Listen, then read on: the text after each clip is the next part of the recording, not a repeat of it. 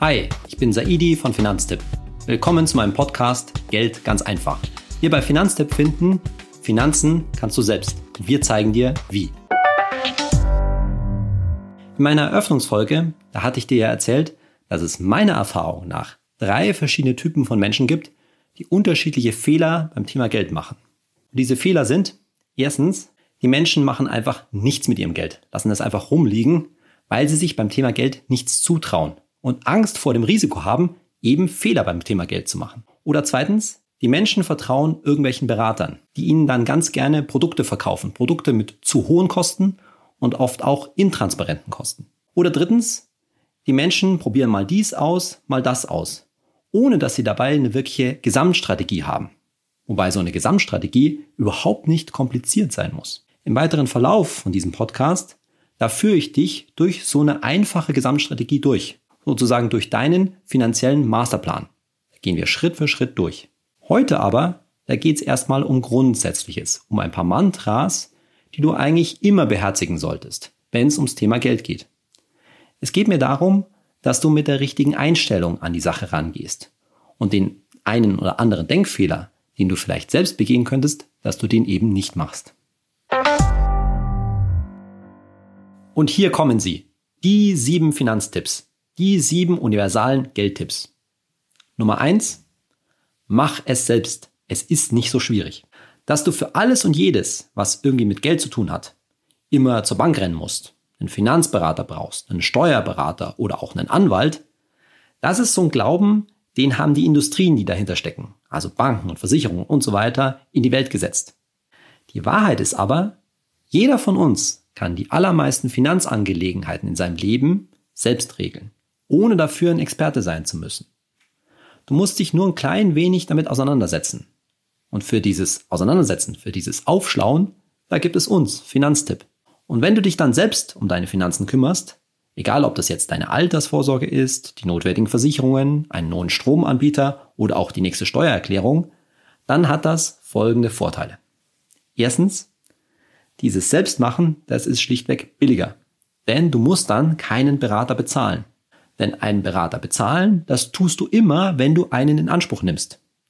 Entweder du bekommst direkt eine Rechnung, wie zum Beispiel beim Steuerberater, oder die Kosten für den Berater sind im Produkt enthalten und oft eben nicht so transparent, wie zum Beispiel bei einer privaten Rentenversicherung. Zweiter Vorteil, wenn du dich selber kümmerst und dabei einen Fehler machst, dann hast du den Fehler selbst gemacht. Jetzt denkst du dir vielleicht, ah, wieso soll das dann ein Vorteil sein? Aber glaub mir, es ist viel besser, selbst einen Fehler zu machen und sich selbst dafür an die Nase fassen zu können, als im Gegenteil ohnmächtig wütend zu sein auf irgendeinen Berater, auf einen schlechten Berater, der eine miese Empfehlung abgegeben hat. Und dritter Vorteil, wenn du dich selber kümmerst, dann hast du es selbst viel besser unter Kontrolle, was du da eigentlich tust. Denn allein dadurch, dass du dich selbst um deine Finanzen kümmerst, wirst du dir viel mehr Mühe geben, das zu verstehen, was du da tust, die Produkte zu verstehen, die du vielleicht abschließt und dich nicht eben einfach nur auf einen Berater verlassen, auf den du dann quasi die Verantwortung abschiebst und eben nicht so genau weißt, was der eigentlich da tut. Was uns zu Punkt Nummer zwei bringt, unserem zweiten universalen Geldtipp. Schließ keine Verträge ab, die du nicht verstehst. Das gilt insbesondere für die Geldanlage. Geld anlegen, das hat immer etwas mit Erwartungen für die Zukunft zu tun. Und damit auch mit Unsicherheit. Denn niemand kann schließlich die Zukunft wirklich vorhersagen. Und damit ein langfristiger Plan für die Zukunft, für die Geldanlage auch aufgeht, da musst du Vertrauen in deine Geldanlage haben. Und für dieses Vertrauen wiederum ist es notwendig, dass du verstehst, was mit deinem Geld passiert, was du da eigentlich tust. Heißt dann im Umkehrschluss, bloß keine undurchsichtigen Anlageprodukte abschließen, wo du eben nicht so ganz durchsteigst, wo du nicht so ganz genau weißt, was eigentlich mit deinem Geld passiert. Aber das mit dem Verstehen der Verträge, das trifft auch auf kleinere, alltäglichere Dinge, nicht nur auf die Geldanlage zu. Zum Beispiel wechsel zu keinem Stromanbieter, wo du nicht weißt, ob du den tollen Bonus, den der Stromanbieter dir verspricht, auch wirklich bekommst oder unter welchen Bedingungen genau du den bekommst. Oder aber hab keine Kreditkarte, wo du dir eben nicht so sicher bist, unter welchen Bedingungen du zum Beispiel im Ausland Gebühren bezahlst und wann nicht. Transparenz ist bei der ganzen Sache immer ein Schlüsselfaktor. Transparenz ist ein Schlüsselfaktor für unser langfristiges finanzielles Wohlbefinden. Grundsatz Nummer drei beim Thema Geld. Halte es einfach und behalte dadurch den Überblick. Denn eng verbunden, dass du verstehst, was für Verträge und Produkte du hast, damit ist eng verbunden, dass du überhaupt im Kopf hast, was du alles hast und was wofür gut ist. Und da gilt, im Allgemeinen ist weniger mehr.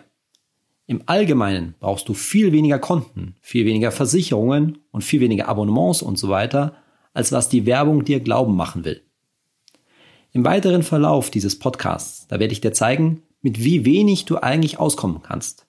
In unserer nächsten Folge wird es darum gehen, mit wie wenig Konten du auskommen kannst. Und an diese kleine Aus Grundausstattung an Konten, diese Grundausstattung, wie ich das nenne, da solltest du immer nur dann anbauen, also einen weiteren Vertrag, ein weiteres Konto und so weiter abschließen, wenn du dadurch eben nicht den Überblick verlierst. Letztendlich ist immer die Überlegung, bringt dir ein weiterer Vertrag, ein weiteres Konto und so weiter so viel, einen so hohen finanziellen Zugewinn, dass sich die Zeit, die du dafür aufwenden musst, wirklich lohnt. Letztendlich ist es eine Überlegung, eine Abwägung an Lebenszeit. Grundsatz Nummer 4. Treue lohnt sich meistens nicht. Dass sich Treue lohnen soll, das kommt so ein bisschen aus unserem eigenen Wunsch nach Beständigkeit. Wir wollen uns immer gut aufgehoben wissen. Gut aufgehoben wissen bei unserer Bank, bei unserer Versicherung, bei unserer Krankenkasse, bei der wir schon lange sind. Tatsache ist aber, dass da draußen am Markt ein aktiver Wettbewerb herrscht. Ein aktiver Wettbewerb um neue Kunden. Und diesen Wettbewerb, den können wir als Verbraucher ausnutzen, indem wir nämlich bestimmte Produkte, bestimmte Anbieter immer wieder mal wechseln. Das trifft vor allen Dingen zu auf so weit verbreitete und standardisierte Produkte, wie zum Beispiel ein Handyanbieter oder ein Stromtarif oder auch die Kfz-Versicherung, also die Autoversicherung. Aber auch bei Dingen, die wir eher nur einmal im Leben brauchen, wie zum Beispiel eine Immobilienfinanzierung, eine Baufinanzierung, da lohnt es sich meistens sehr stark, sich jetzt nicht auf das erste Angebot des Anbieters zu verlassen, bei dem wir schon immer sind, zum Beispiel von unserer Hausbank, sondern auch da natürlich im Internet zu vergleichen, nämlich auf zuverlässige Vergleichsangebote zurückzugreifen. Stellt sich nur die Frage, wo kriegst du jetzt diese zuverlässigen Vergleichsangebote her? Naja, natürlich von Finanztipp. Denn genau das ist etwas, was wir regelmäßig bei Finanztipp überprüfen. Wo findet man zuverlässige Vergleichsangebote? Grundsatz Nummer 5 kommt dir vielleicht ein wenig hart vor.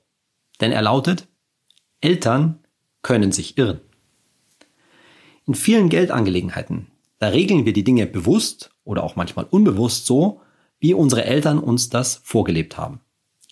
Das liegt vor allen Dingen daran, dass es in Deutschland eben keine praktische Finanzbildung gibt. Weder an der Schule noch an der Hochschule, also im Studium. Also bringen unsere Eltern uns das bei. Oder es wird zu Hause, viel zu oft übrigens, gar nicht über Geld geredet. Aber letztlich imitieren wir bei unseren Finanzentscheidungen eben dann doch Mama oder Papa, weil wir eben meinen, dass es doch ganz gut sei, wie Mama oder Papa das selbst gemacht haben. Das Problem bei der Sache ist aber, unsere Eltern selbst haben das in aller Regel auch nicht besser beigebracht bekommen. Die haben leider selbst oft, ganz oft auch Fehler gemacht. Und diese Fehler waren ihnen meistens auch nicht klar. Das war ihnen nicht klar, was ihre Lebensversicherung zum Beispiel damals gekostet hat die sie damals abgeschlossen haben, auch wenn es damals noch viel mehr Zinsen auf so eine Lebensversicherung gab als heute. Und dazu kommt auch, dass seitdem unsere Eltern wichtige Entscheidungen in ihrem finanziellen Leben getroffen haben, dass sich seitdem natürlich vieles geändert hat. Unsere Eltern, die hatten noch nicht mit so niedrigen Zinsen wie wir zu tun. Und vom Thema ETFs, auf das ich in dem weiteren Verlauf dieses Podcasts noch komme, dieses berühmte Wort ETF, da haben unsere Eltern damals noch nie was gehört, weil die gab es damals vielleicht noch nicht. Und genauso das Thema erneuerbare Energien, das hat damals auch noch keine große Rolle gespielt. Also sind wir ganz gut beraten, die finanziellen Glaubenssätze unserer Eltern zu hinterfragen, zu kritisch zu hinterfragen, uns unseren eigenen Weg zu suchen. Und nicht zuletzt unseren Kindern beizubringen, wie sie sich selbst vernünftig und kritisch über Finanzangelegenheiten informieren. Grundsatz Nummer 6 beim Geld. Gib möglichst kein Geld aus, das du gar nicht hast. Da geht es natürlich ums Thema Schulden und Schulden machen. Und um die Unterscheidung zwischen guten Schulden und schlechten Schulden. Gute Schulden sind immer solche, wo du einen Kredit aufnimmst und das Geld in etwas steckst, was werthaltig ist, was in der Zukunft hoffentlich an Wert gewinnt, wie zum Beispiel eine Immobilie, ein Haus oder eine Wohnung. Wenn es zu deiner eigenen, zu deiner individuellen Lebensplanung passt und du das richtige Objekt, das richtige Haus oder die richtige Wohnung findest in der richtigen Lage, dann spricht jetzt nicht wahnsinnig viel dagegen, einen Kredit, ein Darlehen für dieses Haus aufzunehmen. Und in dem Fall hast du das Geld aus dem Kredit auch nicht wirklich ausgegeben, sondern du hast es in die Immobilie investiert. Ein anderes Beispiel für gute Schulden wäre zum Beispiel BAföG, wo du ja auch teilweise zumindest einen Kredit aufnimmst. Aber hier investierst du das Geld ja in deine Bildung, in dein Humankapital. Und du erwartest dir darauf auch im Grunde genommen eine höhere, eine Rendite in der Zukunft, nämlich in Form eines höheren Gehalts nach Abschluss des Studiums zum Beispiel. Schlechte Schulden dagegen sind immer Konsumschulden. Also, wo du das Geld aus dem Kredit nimmst und etwas in etwas steckst, was du verkonsumierst, wo du das Geld verbrauchst. Bedeutet also, in aller Regel solltest du keine Reisen auf Pump finanzieren. Aber auch nach Möglichkeit kein Auto per Kredit finanzieren. Denn das Auto, das verkonsumierst du natürlich auch. Besonders Neuwagen zum Beispiel, die verlieren ja bekanntlich rapide an Wert. Und wenn du dann einen Kredit aufgenommen hast, dann ist durch den Wertverlust des Wagens das Geld aus dem Kredit großenteils weg.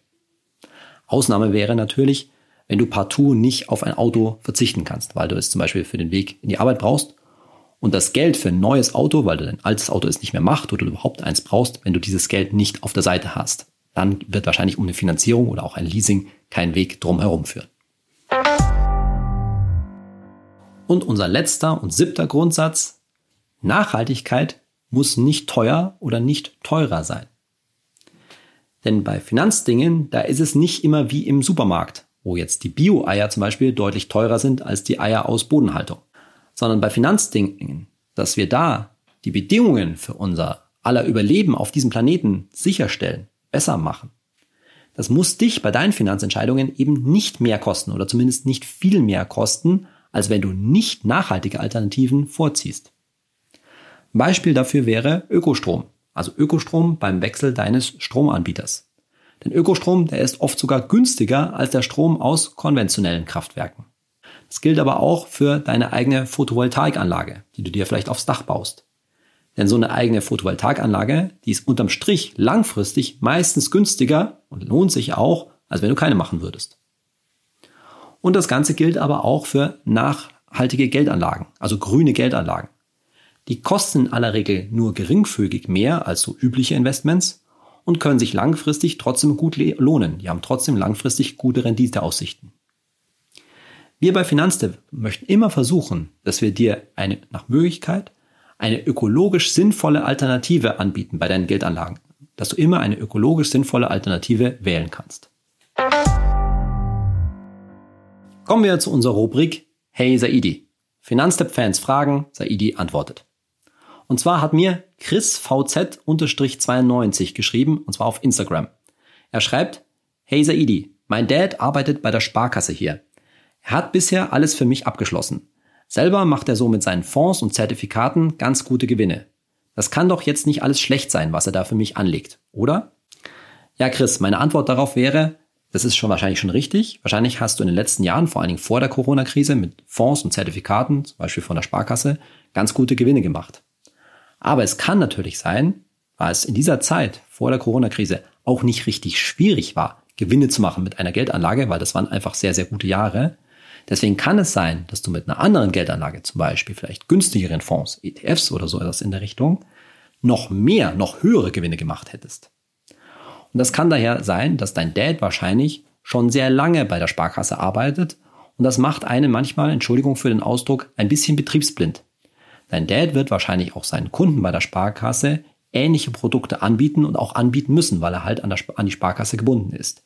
Und dann muss man ein Stück weit an solche Sachen auch glauben.